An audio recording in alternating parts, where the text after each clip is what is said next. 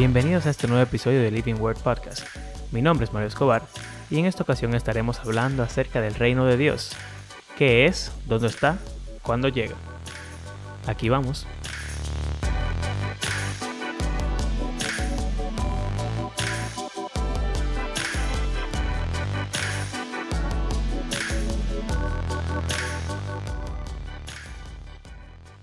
Bienvenidos a un nuevo episodio del Living Word Podcast. Con ustedes aquí, Abraham Sánchez, junto a mis compañeros Andrés Fulcar y Mario Escobar. Continuando nuestra conversación de la tercera temporada sobre Jesús, el Evangelio, el reino de Dios, el Mesías y todo esto, esta semana estaremos hablando sobre el reino de Dios. ¿Qué es y qué tiene que ver con nosotros? Ah, cómo lo interpretamos como cristianos promedio y cómo si realmente esa interpretación es la correcta. No sé, lo que hacemos normalmente, señores, ya 42 episodios, ustedes conocen más o menos cómo es la dinámica. Ey, en 10 episodios vamos a tener un año, señores. Increíble. Pila de heavy. Miren, señores, entonces el reino de Dios. Eh, vamos a empezar por donde siempre empezamos. Y yo hoy estoy emocionado por esta parte porque por lo general yo siento que en mi iglesia el trato del cristiano promedio con los diferentes temas que tratamos, por lo menos es decente. Pero en este tema yo me siento, bueno, no voy a hacer spoilers, pero, pero nada. En su experiencia como cristiano promedio en su iglesia, ¿qué les han enseñado a ustedes que es el reino de Dios? Busca primero el reino de Dios y su justicia y todas las demás cosas serán añadidas honestamente, yo siento que me ha enseñado, tal vez no ha sido el propósito, recuerden el disclaimer, a todo el que nos escucha que es líder de una iglesia, cuando nosotros decimos este tipo de cosas no estamos criticando la enseñanza, sino estamos conversando y socializando lo que hemos entendido de lo que no ha querido enseñar. No pretendemos que, la realidad sea eh, el deseo, habernos enseñado o, a ver que, o que nosotros hayamos entendido esas cosas así. Pero yo entiendo el reino de los cielos igual como entiendo el tema del testimonio. Me explico. Yo entiendo que el reino de los cielos es tan, tan tangible en algunas cosas y tan intangible como en otras cosas. Eh, voy a poner el ejemplo con el testimonio, que lo tengo más claro todavía. El testimonio es aquello que nosotros tenemos que guardar todo el tiempo, pero que al final cuando lo necesitamos no nos sirve de nada. Mi percepción. El reino de los cielos. ¿Qué es lo que estás diciendo, amigo? Escucha. El, reino de los cielos, como yo entiendo, yo sé que tengo, tengo una mezcla ahí, y por eso es lo que vamos a aclarar para eso este episodio. No estoy, no estoy dando profecía ni nueva revelación con esto que estoy diciendo. El reino de los cielos es aquello que se menciona tanto de una manera, pero que a la hora de yo, de yo realmente decir, ok, ¿qué es el reino de los cielos? No me cabe, o sea, no, no, no comprendo y no me está claro si estamos hablando del ah, cielo, si estamos hablando de la morada eterna, si estamos hablando de la, de la nueva tierra, si estamos hablando, ¿te entiendes? O sea, es como abstracto. A eso fue que me referí con el tema del testimonio, que sé que quedó como medio raro. No es que no me sirve de nada, sino que al final yo no sé para qué, qué funciona eso. Entonces, es un, es un, para mí es un concepto tan abstracto que realmente me, deja más con más dudas que con certezas. Eh, ¿Y por qué esto? Porque realmente yo entiendo que, entiendo que hay dos cosas a las que se refiere en diferentes contextos al reino de los cielos. El reino de los cielos es donde actualmente está el Señor y el reino de los cielos también es donde nosotros se supone que vamos eh, como, como meta, como fin, pero sabemos que ese fin no es el cielo donde el Señor ahora mismo, sino la nueva tierra que va a ser luego de cualquiera que sea su creencia apocalíptica. Entonces, eh, nada, eso es por mi parte. No sé, ustedes me aclararán. Yo soy aquí el, el promedio, acuérdense. Ok, interesante. Algo que me parece interesante de lo que Andrés está diciendo es que se le mezclan muchas cosas. Cuando entremos a la parte de la conversación que no es promedio, yo creo, Andrés, que es bueno que se te mezclen las cosas. De acuerdo a lo que yo he llegado, o sea, la conclusión a la que yo he llegado de que es el reino de Dios, entiendo que tiene mucho sentido que se mezclen las cosas. Pero antes de eso, y vamos a dejar a Abraham de último porque de verdad quiero, quiero comentar esto. Eh, y también siento la necesidad, por alguna razón, de hacer el disclaimer de Andrés. No estoy diciendo que necesariamente en mi iglesia sea esto lo que se quiere lograr con la enseñanza. Y yo entiendo que la formación de cristiano promedio que yo he tenido en mi iglesia es bastante buena. Pero en este tema, señores, yo me siento en cuero. O sea, yo me puse a pensar, ¿qué, antes de yo ponerme a estudiar, qué yo entendía que era el reino de Dios basado en lo que yo sabía en mi iglesia y eso? Y honestamente, yo no sé. O sea, lo que más se me acerca es pensar que el reino de Dios es el cielo. Y, y que íbamos a estar con el Señor y que ya. Pero al mismo tiempo, yo sé que se habla del reino de Dios como algo, como algo, vamos a decir, más activo en el día a día del cristiano, pero es que yo no, no sé realmente. Y quizá, Andrés, estamos igual, tú y yo, en ese sentido, como que es, como confuso. Así que, nada, solamente quería sacar de mi corazón el hecho de que no, no sé. Abraham, te toca. Exactamente lo mismo. O sea, el pasaje que yo cité antes de que Andrés hablara, buscar primero el reino de Dios y su justicia, es como lo primero que me vino a la mente de que algo que tengo memorizado incluso, que habla del reino de Dios. Pero como que, ¿cómo yo interpretaba eso? Para mí era, o sea, como que buscar el cielo. De Dios. Exacto, de las cosas de Dios, hacer de las cosas de Dios y todo lo demás era añadido. Y es interesante y siempre me confundía leyendo los evangelios que Jesús está predicando el evangelio del reino de Dios o del reino de los cielos, dependiendo de si está leyendo Mateo o Lucas. Pero como que eh, extraño, es un evangelio diferente al que generalmente hablamos, o sea, porque cuando hablamos de evangelio generalmente no hablamos de reino. Yo sé que ese no es el tema de esta semana, yo creo que vamos a hablar del evangelio en la próxima pero están obviamente relacionados. Y no sé, o sea, te estaba enseñando del, del cielo. Y él varias veces dice como que el reino de los cielos se ha acercado, el reino de los cielos ha llegado. Eh, no sé, muchas parábolas. El reino de los cielos es como un grano de mostaza. Entonces, no sé. Pensando en ese, en ese pasaje que tú, que tú citas, como yo siempre lo he entendido, es que si yo me preocupo por ir al cielo primero, todo lo demás va a llegar. Así que, exacto. o sea... Sea un buen cristiano.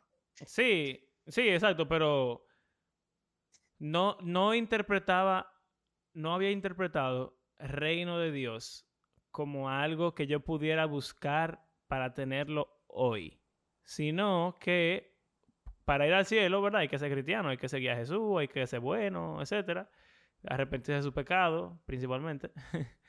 Entonces, si yo hacía esas cosas, primero, Dios me iba a traer además por añadidura. Pero quizá el reino es algo que se puede buscar en el presente. Y si es así, entonces en ese momento no me hubiera llegado esa interpretación realmente. Exacto, es como raro, como dice Andrés, como que se mezclan las cosas, como el reino de Dios puede estar activo hoy, pero es algo que vemos como a futuro. Y si metemos la escatología en el medio, también torna, se torna en otra cosa, el reino. Cuando se habla de reino milenial o esta era dorada, también se usa la frase reino de Dios para hablar de eso. Creo. No sé. Si me estoy confundiendo y mezclando los términos. Eso es lo que digo, que ahí, ahí es donde te digo que para mí es confuso, porque el reino de Dios es lo que tenemos actualmente. Eh, o lo que, no, perdón, el reino de Dios no es lo que tenemos actualmente. Somos parte del reino de Dios actualmente, es lo que yo entiendo. Pero no estamos en la morada del reino de Dios, ni en, en el lugar eterno de estadía, donde se va a establecer el reino de Dios. Entonces yo entiendo que tal vez realmente el reino de Dios se refiere a las cosas donde, donde permea o donde, donde lo que domina son los designios de Dios eh, según su voluntad y luego ya se va a convertir en un, lugar físico. Pero eso es lo que yo entiendo por lo mismo que tú estás diciendo. O sea, buscar el reino de Dios su justicia ahora mismo. No busquen morirse para irse para el cielo, sino busquen agradar y hacer las cosas que agradan al Señor. Pero eso significa que el reino de Dios entonces es actual. Y, y también, o sea, por ejemplo, en pasaje como Filipenses que dice, nuestra ciudadanía está en los cielos, donde esperamos al Salvador. Pero también hay pasajes como en Hebreos que dice que Abraham anhelaba un reino o una ciudad celestial, como que es algo que no iba a llegar en su momento. Pero Pablo habla como que algo que ya está en efecto.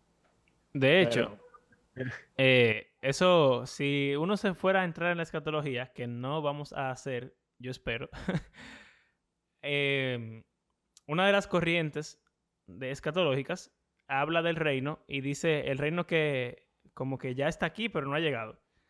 Y creo que eso es lo que ustedes están describiendo. A pesar de que quizás ustedes no tienen esa posición y no hemos hablado de ninguna posición aquí, yo creo que tiene mucho sentido eso de que en algunos momentos o, en algunas, em, vamos a ver, en alguna, en alguna dimensión el reino de Dios ya está aquí, pero en otro sentido aún no lo está.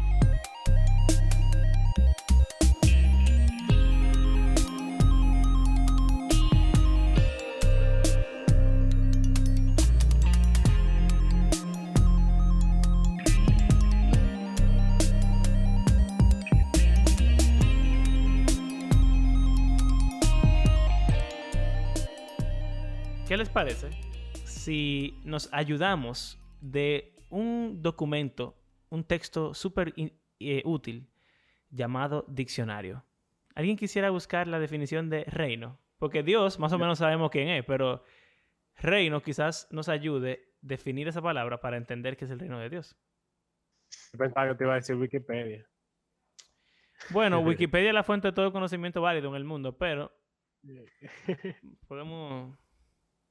No importa, reino. Estado cuya organización política es una monarquía. ¿Y que es una monarquía? Es una organización de Estado en la cual la representación suprema es ejercida por una persona que tiene el título de rey o reina y ha recibido el poder por vía hereditaria y puede transmitirlo del mismo modo. O sea, que un lugar, un país, territorio, estado, que es dirigido por un rey. Y generalmente los reyes son hereditarios. O sea, a mí, si yo soy rey, mi hijo va a ser rey y así sucesivamente. A menos que lo maten y usurpen el poder y se vuelva otro rey. Pero A menos que resucite después de que lo maten. también, ¡Ey! Algo que se me ocurrió en lo que tú leías eso. Se supone que eso debería llegar al final, pero es que simplemente tú lo leíste, así que tengo que decirlo. Nosotros somos coherederos con Cristo del reino de Dios. Eso es un, un gran Por tema. eso dije que somos parte. Exacto, Andrés, exactamente. Eh, o sea, me- como que no, no me había hecho el clic de que los reinos se heredan. Y Jesús, como hijo de Dios, hereda el reino y nosotros, como hijos de Dios, también lo heredamos.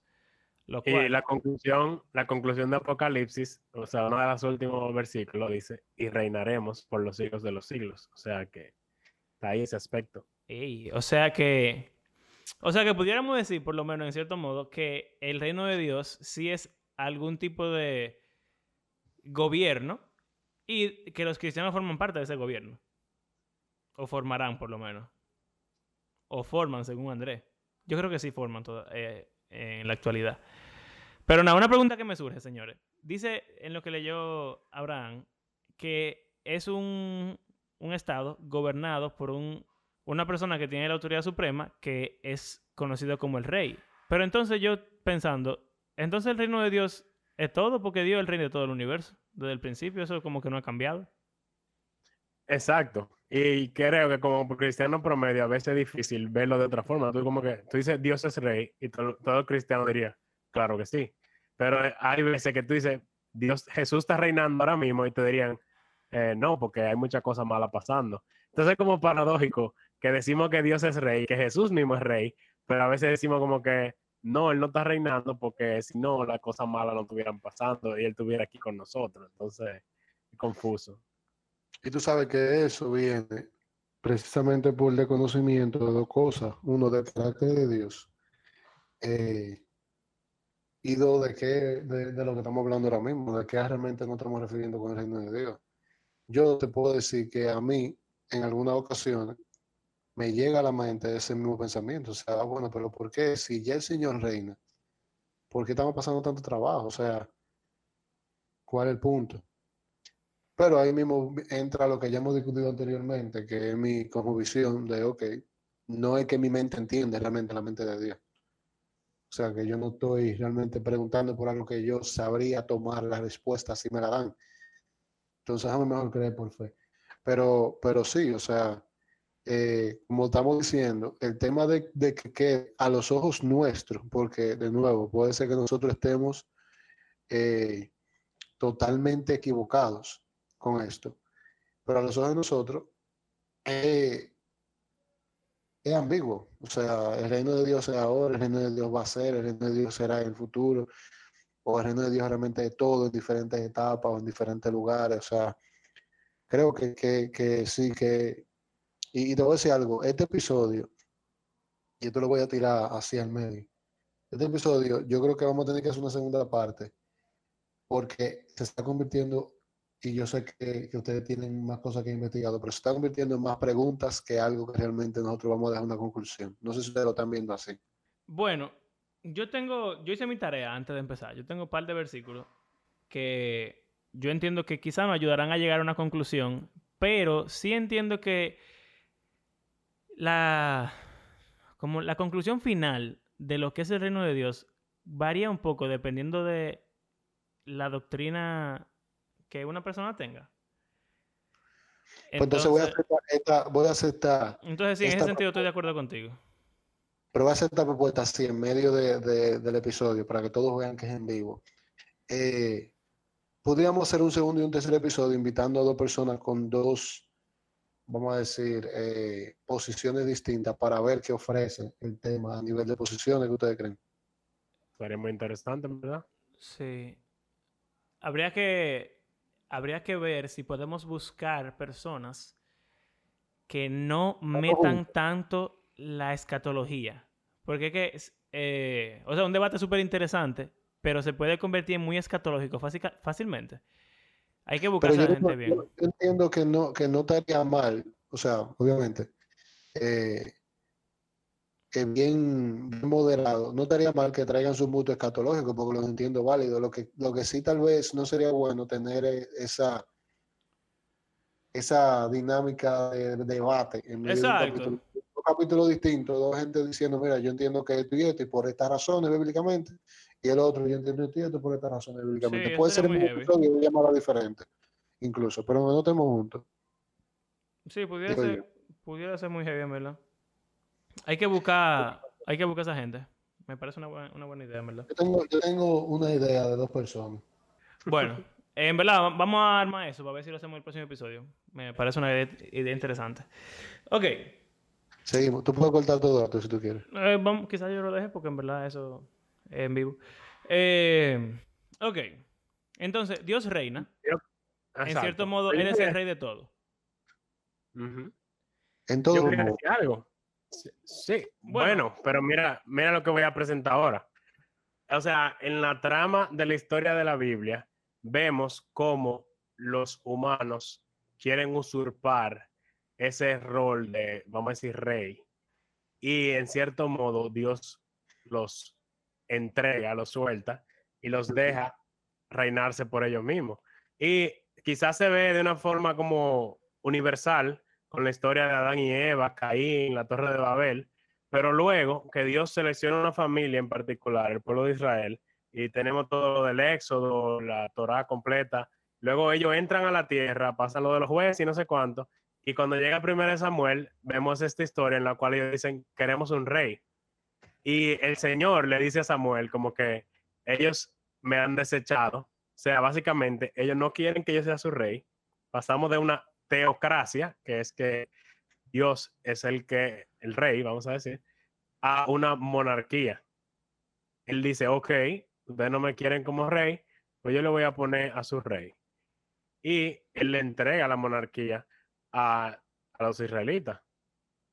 Eh, entonces, viene luego esa, como esa promesa de ese rey que vendrá a David, pero vemos que es un fracaso total. Entonces nos quedamos como con esa esperanza de ningún rey de la monarquía funcionó.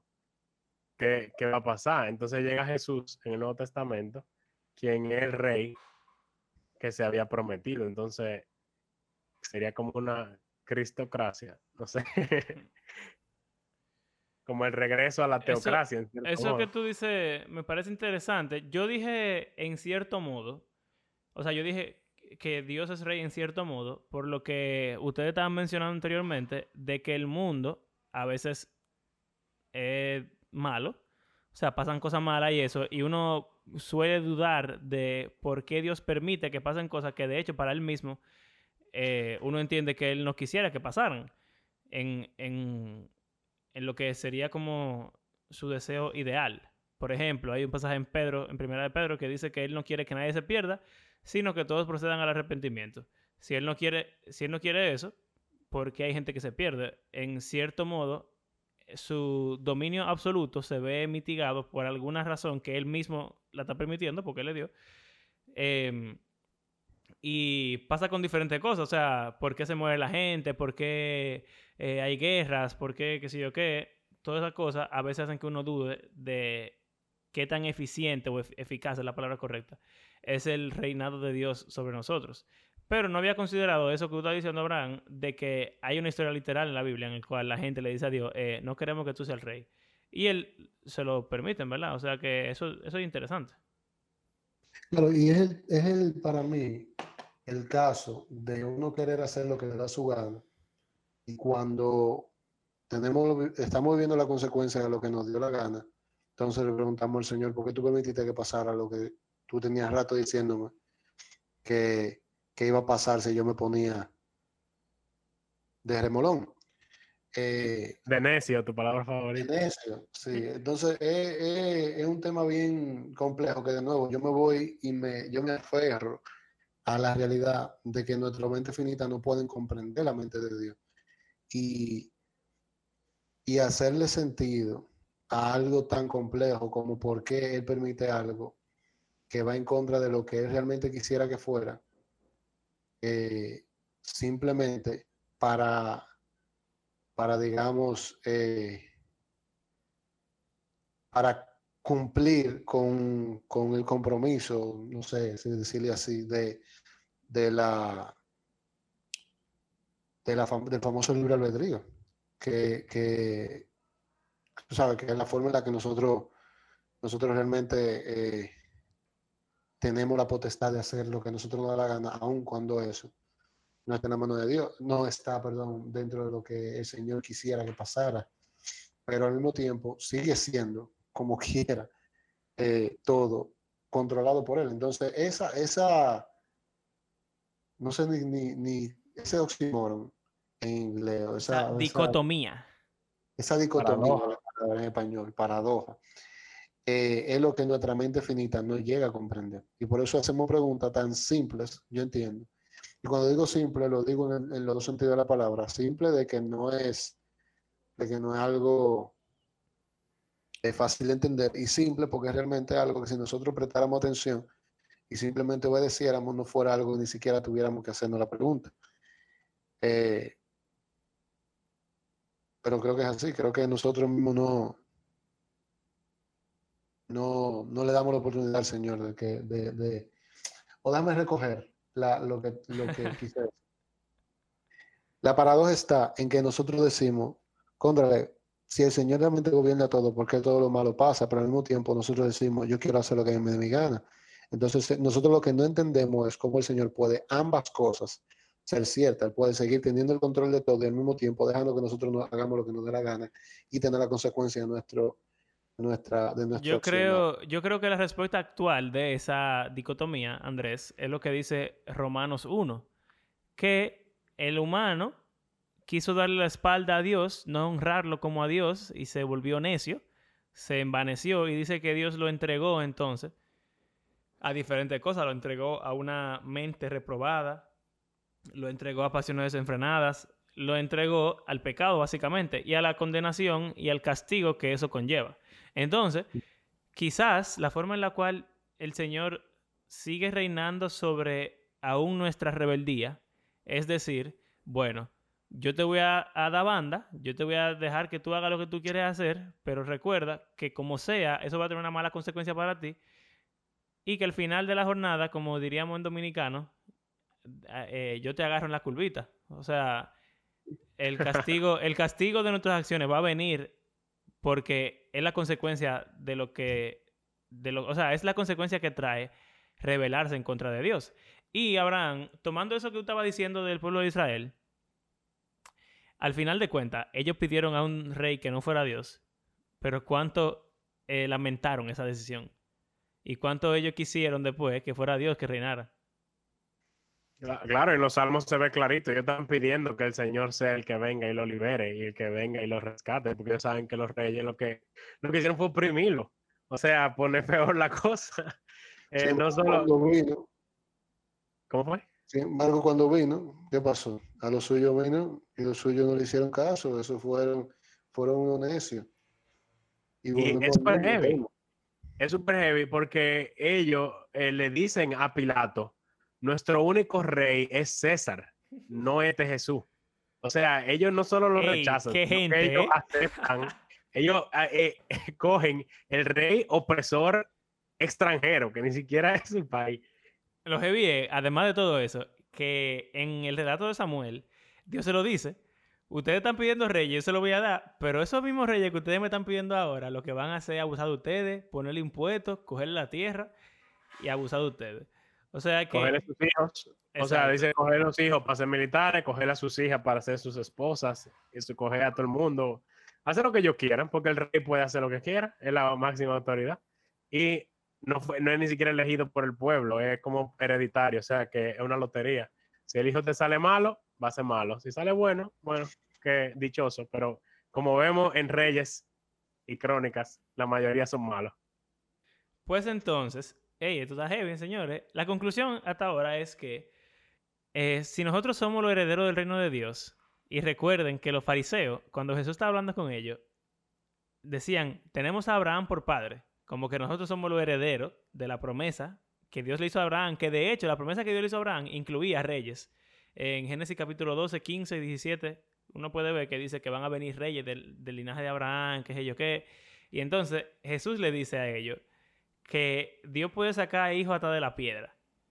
Y, em, por ejemplo, en el libro de Eclesiastés habla mucho de eso que tú estabas mencionando, de que quizá el hijo que tiene el rey, el rey era bueno, pero entonces llega el hijo y era un necio y un, y un abusador y entonces el rey se convirtió en malo porque simplemente le tocó. Pero si Dios puede elegir a los herederos que van a ser de su reino, pues entonces quizá haya una esperanza para el reino de Dios y pueda como solucionarse todo lo que está pasando.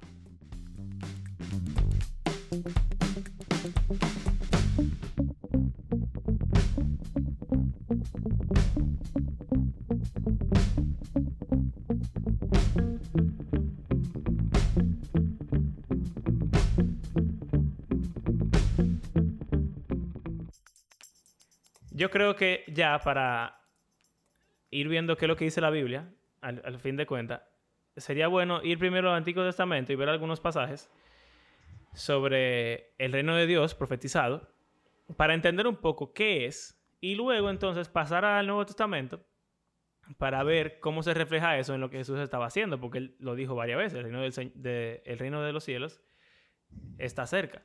Entonces, em, yo tengo aquí el Salmo número 2, que déjeme buscarlo, porque ya no lo tengo, o quizá alguno de ustedes lo quiera buscar. Dijo mi señor a mi señor. Ah, no, es el 110. Es un salmo bien corto, pero es interesante. Salmo, 100, salmo 2, perdón, Salmo 2.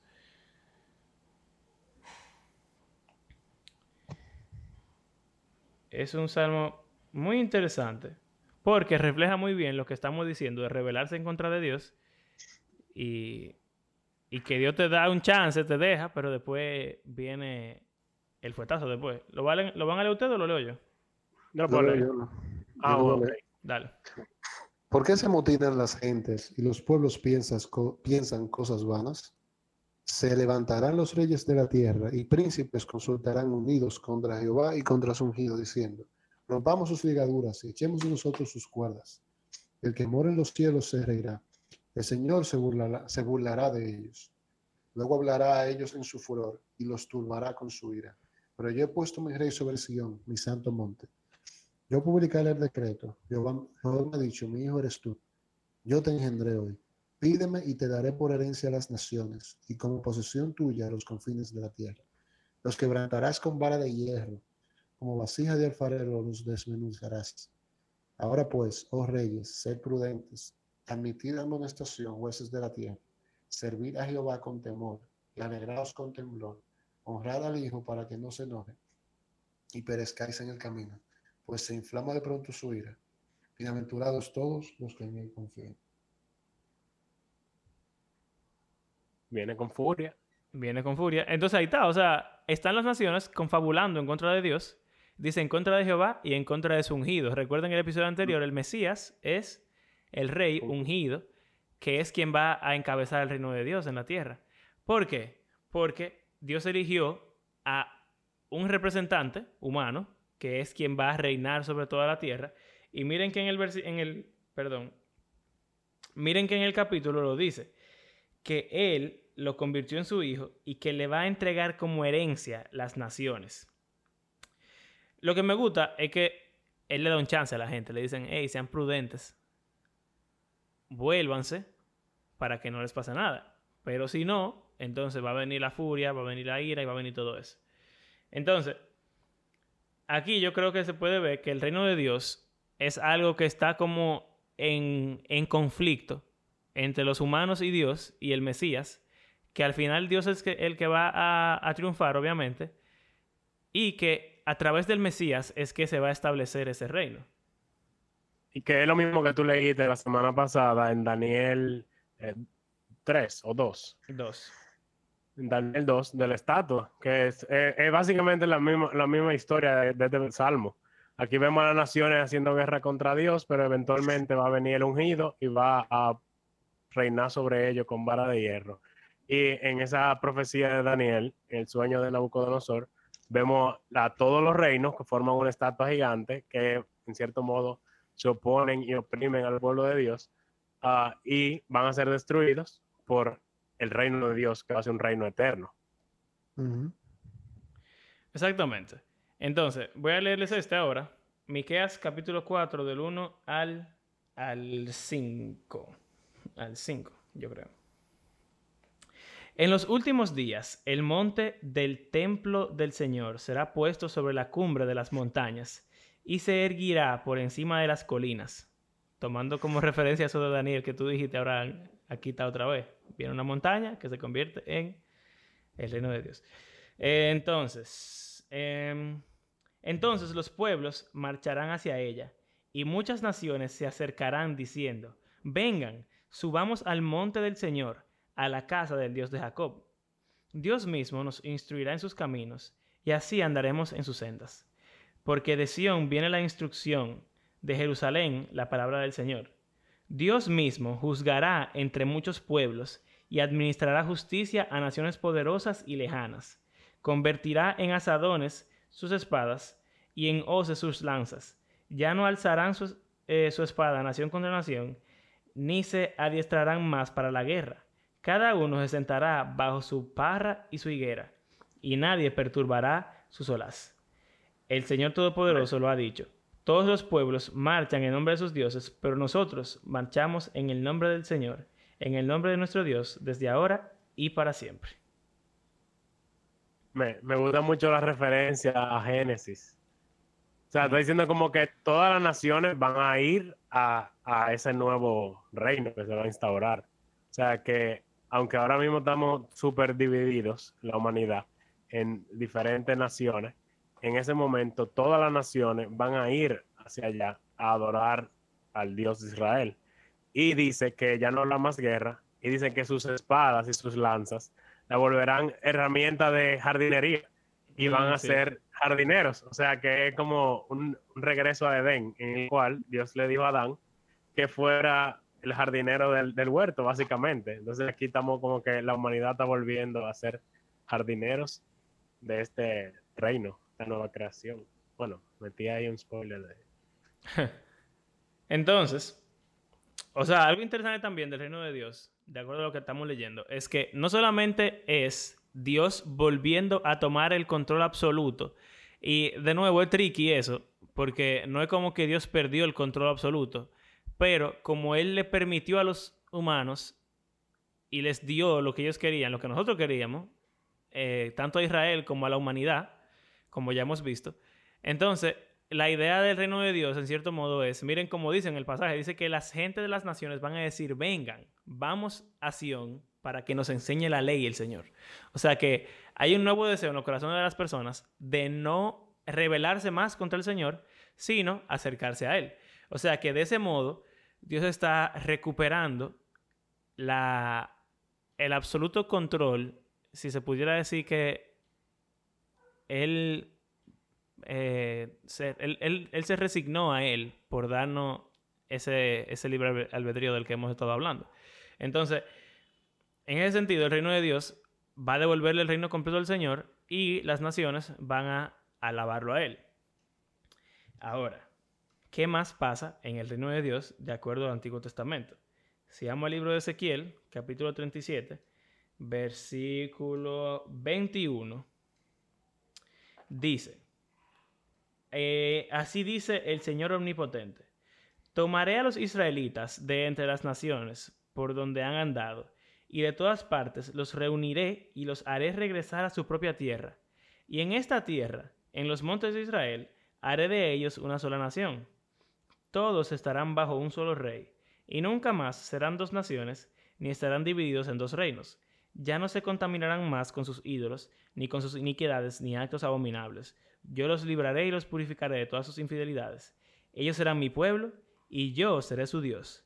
Mi siervo David será su rey, y todos tendrán un solo pastor. Caminarán según mis leyes, cumplirán mis preceptos y los pondrán en práctica. Habitarán en la tierra que le di a mi siervo Jacob, donde vivieron sus antepasados. Ellos, sus hijos y sus nietos vivirán allí para siempre, y mi siervo David será su príncipe eterno. Y haré con ellos un pacto de paz. Será un pacto eterno. Haré que se multipliquen y para siempre colocaré mi santuario en medio de ellos. Habitaré entre ellos y yo seré su Dios y ellos serán mi pueblo. Y cuando mi santuario esté para siempre en medio de ellos, las naciones sabrán que yo, el Señor, he hecho de Israel un pueblo santo. ¿Qué les parece eso?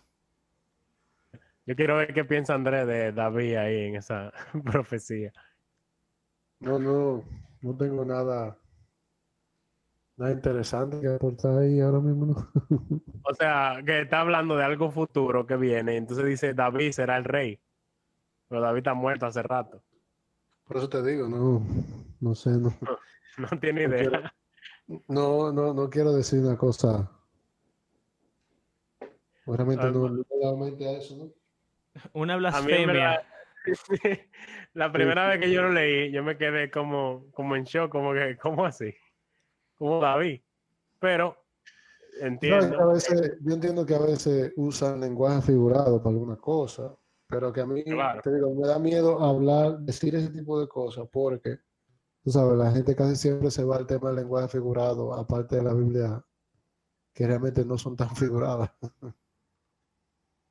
Bueno, aquí está hablando del reino futuro que viene después del exilio en Ezequiel, que él está en Babilonia, y está hablando de la restauración de Israel después del exilio. Entonces ellos tienen esa esperanza de este reino que viene. Y dice que David estará sobre ellos. Entonces, como David ya está muerto, hay dos posibilidades. o David va a resucitar y va a ser rey otra vez. O eso se está refiriendo a el descendiente de David que el Señor le prometió en 2 de Samuel 7 que iba a ser el rey de- del pasaje que leímos la semana pasada, ese rey que iba a tener un rey. Yo me inclino por esa interpretación. Porque tú sabes que cuando dicen fulano en la Biblia se, se refieren a una línea a veces. Entonces, no, no sé si, aunque, aunque ahí no lo aclara, tú pero, y David tal vez se estará refiriendo al linaje de, Exactamente. O sea, esa es realmente la postura más normal entre todas las creencias que hay en la iglesia. O sea, como que el 90% de la gente que tú le preguntes te va a decir que David, en ese caso, es el Mesías, que viene del linaje de David, pero obviamente no es David, porque David está muerto y no resucitó. De hecho, ahora que se me ocurre, en, en, en Hechos, en Hechos capítulo 2, capítulo 4, por ahí, Pedro está hablando, está predicando. Y dice, Hechos 2. en Hechos 2 dice Yo creo que lo- ¿Qué? en los dos- yo creo que en el 4 también lo dice. Bueno, por ahí dice, Pedro, hablando de David, que David murió y fue sepultado, y sus huesos están con allá en, en Israel, por algún lado, pero que Jesús murió, resucitó y ahora está reinando en, en la gloria. Entonces, creo que ahí podemos estar seguros de que interpretación correcta es que el Mesías realmente es ese David que va a venir y va a instaurar el reino de Dios que va a traer entonces, miren, hasta ahora el reino de Dios va a traer el reino, ¿verdad? La, la autoridad de vuelta completamente al Señor, va a reunir a las naciones para que adoren al Señor y le sirvan, también va a unir al pueblo de Israel, que era parte de lo que dice ahí Ezequiel que recuerden que Israel estuvo dividido entre el reino del norte y el reino del sur. Entonces el Mesías va a unirlos otra vez. Y va a haber paz, todo eso. Yo creo que eso es un buen resumen de lo que es el reino de Dios. Básicamente es el jardín del Edén. Pero con una ciudad. Lo que era un campo ahora es un- una ciudad grande. O sea, Jerusalén, básicamente. Es como, exacto, es como Exacto. si Jerusalén, Sión, fuera el nuevo jardín del Edén. Donde, Eso. ¿Verdad? La jardinería que tú mencionaste, que es una referencia a lo que Adán y Eva hacían en el huerto. eh, y el hecho de que va a haber paz. Hay otras profecías en Isaías, por ejemplo, que hablamos de ellas cuando hablamos de los animales, ¿se acuerdan? De que el cabrito, el león, qué sé yo qué. O sea, se, el lenguaje que se utiliza para hablar del reino de Dios en Jerusalén es muy jardín del Edén. Sí. Se usa mucho Sion y, y, eh, Jerusalén, el templo y, y el Edén. Se mezcla. Entonces, El templo en cierto modo Edén también, pero es otro tema. entonces, ya creo que estamos... O sea, creo que tenemos una idea mucho mejor de lo que es el reino de Dios, por lo menos en el Antiguo Testamento. No es... Exacto. ¿Cómo encaja eso con Jesús y con hoy en día? Es heavy porque cuando, cuando nosotros hablamos del reino de Dios, al principio de la conversación dijimos que pensábamos más en el cielo que otra cosa. Pero, y no está tan mal realmente, porque recuerden, como Andrés estaba diciendo, como que no sé si es la morada celestial o la nueva creación o qué sé yo. Lo que yo veo, por lo menos en mi, en mi opinión, ¿verdad? Ya estoy aquí siendo un poco más personal es que esas profecías de Jerusalén como un nuevo Edén, donde hay paz con todo el mundo, Dios reinando, yo seré su Dios, ustedes serán mi pueblo, me recuerda mucho al lenguaje que usa Apocalipsis acerca de la nueva creación. En cuyo caso yo, yo diría que por eso nosotros entendemos que el reino de Dios es el fin, o sea, es el cielo. Porque como el cielo es la nueva creación, el reino de Dios parece ser la nueva creación en este, por lo menos en este punto en el que estamos en la conversación. No sé qué, qué ustedes piensan. Sí, pero es como que se mezcla todo. Porque pareciera que los judíos no tienen, bueno, ellos no tienen idea de que hay dos venidas, de que Jesús viene una vez y después vuelve de nuevo, sino que cuando llegue este rey, incluso ellos pensaban que cuando regresen del exilio es que va a suceder todo esto. O sea, la nueva creación, el reino de Dios, el Mesías, el, el estado eterno, la era dorada, todo viene cuando se termine el exilio. O eso ellos esperaban. Y regresaron del exilio, como vemos en Esdras y Nehemías, y esto no sucedió. Entonces ellos todavía se quedan esperando esto. Viene la rebelión de los macabeos, ellos dirán, ¿será este? Entonces se muere también. Y ellos se quedan, llega a Roma y se quedan como quiera con esa duda. ¿Qué, qué es lo que va a Y- pasar? Y llega lo que hablamos la semana pasada, llega el Señor Jesucristo y, y ellos entienden que ah, este, hasta que ven Eh. que no está haciendo ningún movimiento político, Exacto. Lo que ellos tal vez esperaban y dicen, ah, no, este no es. Incluso en Juan se dice que ellos quisieron ponerlo de rey cuando él multiplicó los panes y los peces y él lo que hizo fue que se fue de ahí. Porque él no quería ser rey, ese tipo de rey que ellos querían. que Era un rey que Imagínate, diera un, comida. un- un hombre que puede multiplicar la comida. ¿Quién no lo quisiera como rey? Exacto.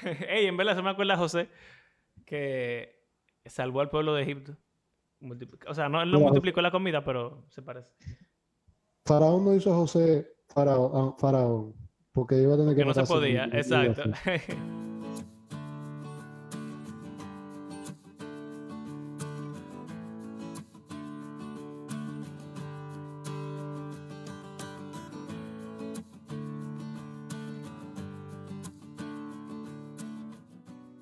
Jesús llega y él dice cosas como en Marcos capítulo 1, versículo 15, dice de que se ha cumplido el tiempo.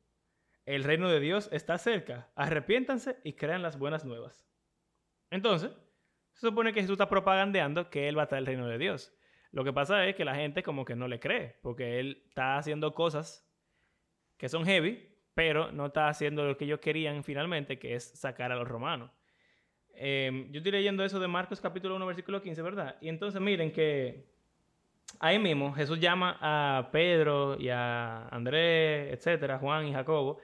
Pero después lo que pasa inmediatamente después es que Jesús saca un, un demonio, sana a muchos enfermos y sana a un leproso. Que todas estas son cosas que los profetas, específicamente Isaías, profetizaron acerca del Mesías cuando trajera el reino del Señor.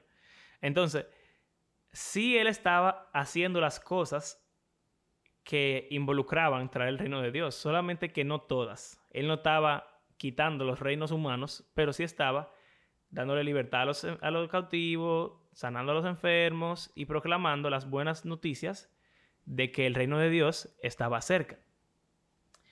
Y en cierto modo también lidiando con eso de que eran dos reinos, reino del norte y reino del sur. Eh, porque él va a Samaria y allá también hace muchísimas cosas. Exacto, y se convierte en gente en Samaria primero que muchos judíos, en Juan capítulo eh, 4. Em, y por ejemplo, uno de mis versículos favoritos en cuanto a eso del reino de Dios y cuándo es, cuándo no es, y tiene que ver con lo que estamos hablando de si es en el presente o si es en el futuro. Dice Lucas 17:20. Los fariseos le preguntaron a Jesús cuándo iba a venir el reino de Dios. Y él les respondió, la venida del reino de Dios no se puede someter a cálculos. No van a decir, mírenlo acá o mírenlo allá. Dense cuenta de que el reino de Dios está entre ustedes. O sea que, oficialmente, Jesús está diciendo, ya el reino del Señor llegó. Y obviamente, él considera que él es el Mesías. Miren cómo dice después, dice, a sus discípulos les dijo, llegará el tiempo en que ustedes anhelarán vivir siquiera uno de los días del Hijo del Hombre, pero no podrán. Les dirán, mírenlo allá, mírenlo acá, no vayan, no lo sigan, porque en su día el Hijo del Hombre será como el relámpago que fulgura e ilumina el cielo de un extremo al otro. Eh, pero antes, antes, él tiene que sufrir muchas cosas y ser rechazado por esta generación. Entonces, sí hay un reino que ya está aquí, pero también hay una parte del reino que no ha llegado. Y yo creo que estas parábolas que yo tengo aquí son bien breves. Mateo 13 dice, Jesús le contó una parábola, dice, el reino de Dios es semejante a un grano de mostaza que un hombre tomó y sembró en su campo, y que de todas las semillas es la más pequeña, pero cuando ha crecido es la mayor de las hortalizas y se hace árbol, de modo que las aves del cielo vienen y anidan en sus ramas. Les dijo otra parábola, el reino de los cielos es semejante a la levadura que una mujer tomó y escondió en tres medidas de harina hasta que todo quedó fermentado. O sea que en cierto modo el reino del, cielo comienza, el reino de Dios, como una semilla, una levadura. O sea, tiene un inicio. Sin embargo, es como un inicio pequeño que va creciendo y creciendo y creciendo y creciendo hasta que fermenta toda la masa de, o hasta que es un árbol grande en el cual las aves vienen y anidan. Sí, eso. Exactamente. O sea que se pudiera decir entonces que el reino del, del Señor empezó ya, pero que no se ha culminado. Y estamos en el interín. Y creo que eso tiene que ver con lo que Andrés decía, de que los cristianos somos el reino de Dios, o por lo menos somos parte del reino de Dios. Un reino no es reino sin súbditos. Así que en cierto modo, tenemos que ser el reino de Dios para que, para que haya reino.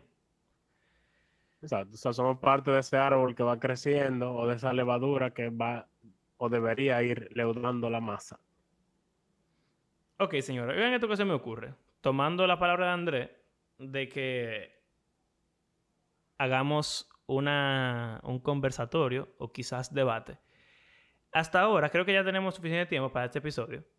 Y por lo menos hemos definido lo que es el reino de Dios. O sea, el reino de Dios, el dominio de Dios, que por un momento ha sido usurpado porque los humanos no quieren al Señor como rey y Él se lo permitió, pero que eventualmente va a volver con el Mesías y que va a haber paz, básicamente.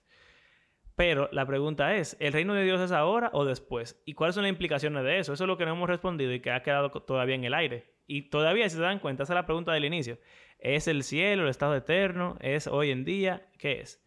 Lo que se me ocurre es que lo podemos dejar aquí y el próximo episodio entonces traer a los dos invitados y ver qué podemos sacar de esa conversación y si podemos encontrarle un tiempo al reino de Dios o, o cómo funciona eso. Ok. Yo quisiera leer un versículo para concluir y ya. Si ya vamos a acabar. No sé si Andrés tiene algo más que decir antes de eso. Yo creo que yo no tengo más nada que decir, ¿verdad? No, yo lo único que voy a decir es que a los invitados, vamos a ponérsela fácil, vamos a hacerle dos preguntas. ¿Qué es el reino de Dios y cuándo es? Y ya. Mm, ok. Y en base a eso ellos digan, oh, que el reino de Dios es este y aquello y es tal fecha. Es, es, el, es el... Es el, El 17 de, di- 2022. de diciembre del 2025. Ok. El Eh, 29 de, de, de 2046. ¿Cuál fue la película esa de los mayas? 2012. eh, 2000 2012. el, el día era no sé qué de diciembre también. Bueno. El calendario no va a llegar hasta el 2012. Buah. Se pasaron por un... Ya van ocho Bueno. y llegó el COVID. Mi- miren con el pasaje que los voy a despedir. Voy a leer la introducción a Apocalipsis, que en cierto modo es una carta también. Dice, Juan, a las siete iglesias que están en Asia, gracia y paz a ustedes de parte de aquel que es y que era y que ha de venir, y de parte de los siete espíritus que están delante de su trono, y de parte de Jesucristo, el testigo fiel, el primogénito de los muertos y el soberano de los reyes de la tierra al que nos ama y nos libertó de nuestros pecados con su sangre, e hizo de nosotros un reino, sacerdotes para Dios, su Padre. A Él sea la gloria y el dominio por los siglos de los siglos. Amén. Bueno. Nada, señores.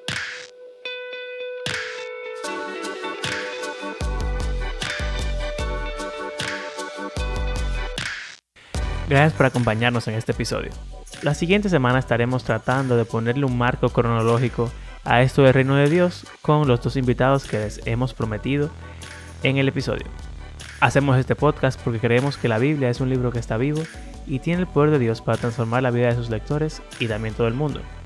Si disfrutan de nuestro podcast, les invitamos a compartirlo en las redes sociales y si quisieran apoyarnos económicamente pueden hacerlo en nuestras plataformas de PayPal o Patreon. Como de costumbre queremos agradecer a las personas que han convertido este podcast en parte de su rutina semanal y será hasta la próxima.